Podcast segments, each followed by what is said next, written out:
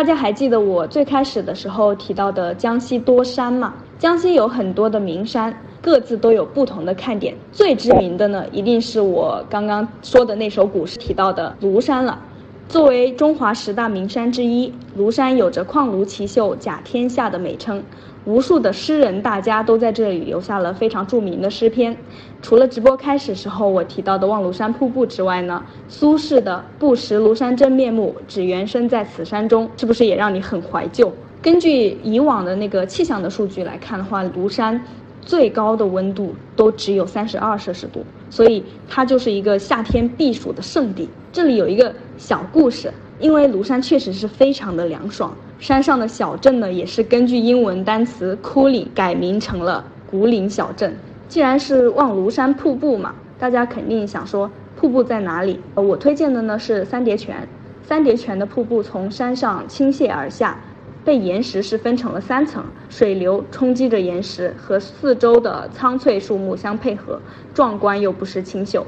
那来庐山必打卡的美景的还有日出，你可以在早上爬一下五老峰，然后这里地势是很开阔的，几乎没有遮挡物，然后你可以看着太阳从鄱阳湖慢慢的升起来，四周只有水声流淌的声音，然后看着群山的一个剪影，就能享受专属于你的日出时刻。如果刚好是天气很合适的话，你可能还能去看到太阳从云海中慢慢上来，然后就感觉有种我在天空中生活一样。除了夏天避暑之外啊，冬天的庐山还有一个比较别致的景色，就是雾凇。积雪让庐山变得银装素裹，白茫茫的庐山颇有一点圣洁的感觉。除了夏天的避暑之外呢，冬天的庐山还有一个别致的景色，就是雾凇。积雪让庐山变得银装素裹，白茫茫的庐山颇有一些圣洁的感觉。雾凇附着在树枝上，走在山里面的时候，仿佛掉进了一片冰雪的世界。白色的山林围绕着如琴湖的平静湖面，如果你看到的话，一定不会吝啬你的快门的，然后让它霸占你的朋友圈。如果时间充裕的话呢，你还可以在山上的滑雪场玩一下。除了美景相伴，庐山上呢也有很多的人文景观。白居易写的那首“人间四月芳菲尽，山寺桃花始盛开”的花径就在庐山上面。然后庐山上面呢还有蒋介石的夏都官邸美庐，还有很多历史也非常悠久的老别墅。山上的古岭小镇呢有一个非常特别的电影院，叫庐山恋电影院。这家电影院一年到头只会放一部电影。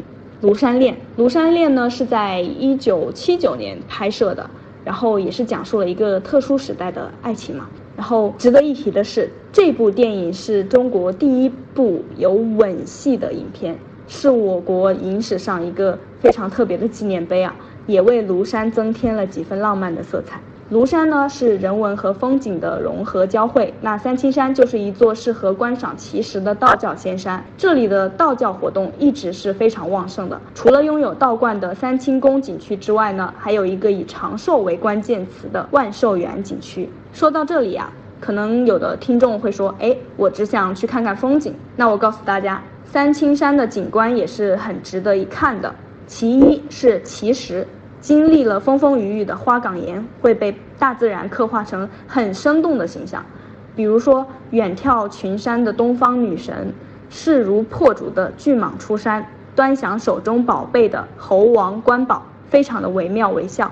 我在这里呢放一张东方女神的照片，其他的其实呢就给大家保留一点悬念，等大家自己到三清山去探索一下。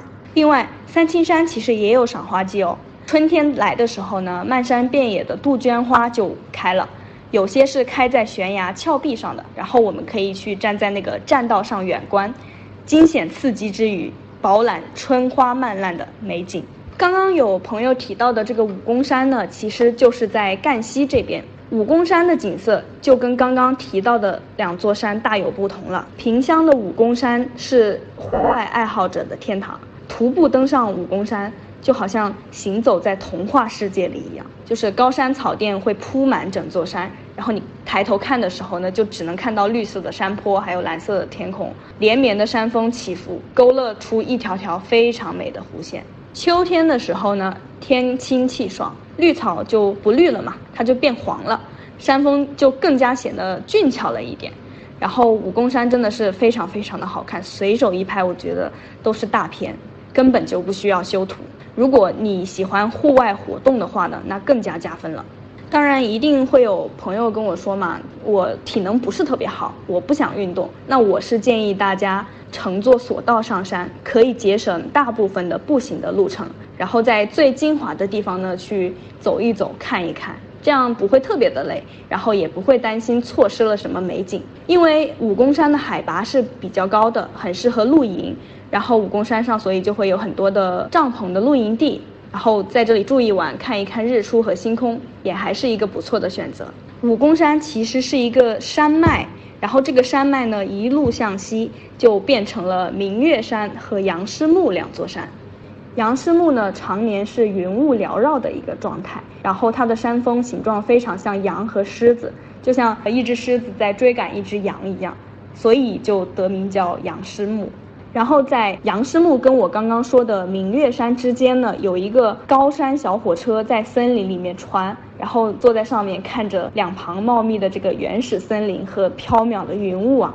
就感觉有种我进入了哈利波特的世界，在九又四分之三站台搭上了到霍格沃兹的火车，非常的奇妙。武功山脉最西边的这座山呢，叫明月山，它是在江西的宜春市嘛。明月山是传说中嫦娥奔月的地方，所以这个山会以月亮文化为关键词。但是今天呢，我想给大家重点介绍的不是明月山。而是这个叫做春的城市，宜春。宜春的温汤镇呢，是以富硒温泉最为著名的。硒呢，就是那个微量元素的硒。然后这里的温泉酒店特别特别多，就非常适合约几个好朋友啊，到那边去休闲度假一下。然后温汤镇上面呢，还有一个很好玩的小景点——古井泡脚，就是那个镇上有一个温泉的古井。然后原住民和游客都会到这个井的旁边来打一桶温泉水，然后就坐在井旁边开始泡脚谈心，也算是当地的一个地方特色吧。然后附近有很多很多的小店，就专门出租水桶啊之类的泡脚工具，也还蛮方便的。好，武功山脉我们差不多就说完了。那最后一座山呢，我想说的是龙虎山，也是江西境内的一个道教名山。其实还挺神秘的。龙虎山呢，是中国道教的一个发祥地，道教始祖张天师和他的后代就住在这里。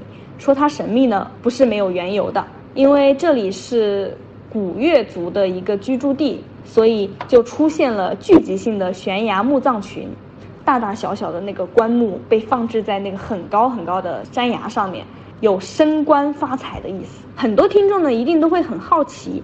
古代又没有起重机，悬棺是怎么被放上那个很高的悬崖的呢？龙虎山景区就有一个蛮有特色的一个悬棺演出，就重现了那个古代人怎么去放置悬棺的一个过程。如果你们有兴趣的话呢，可以去龙虎山一探究竟啊。龙虎山的游玩呢，其实很多去玩的朋友不是爬山的。然后他会选择去做一个竹筏，然后在那边的鲁西湖之上去漂一漂。然后撑竹筏的那个船家呢，也会一路上给你去讲解沿途的风光，还有一些传说故事。然后这个时候配上这些故事，再看一看两边丹霞地貌的这个山石啊，这个水上的旅途就会显得更加的有滋有味了。刚刚有朋友问是不是每个季节去都可以，我现在回复你的答案是每个季节去都是可以的。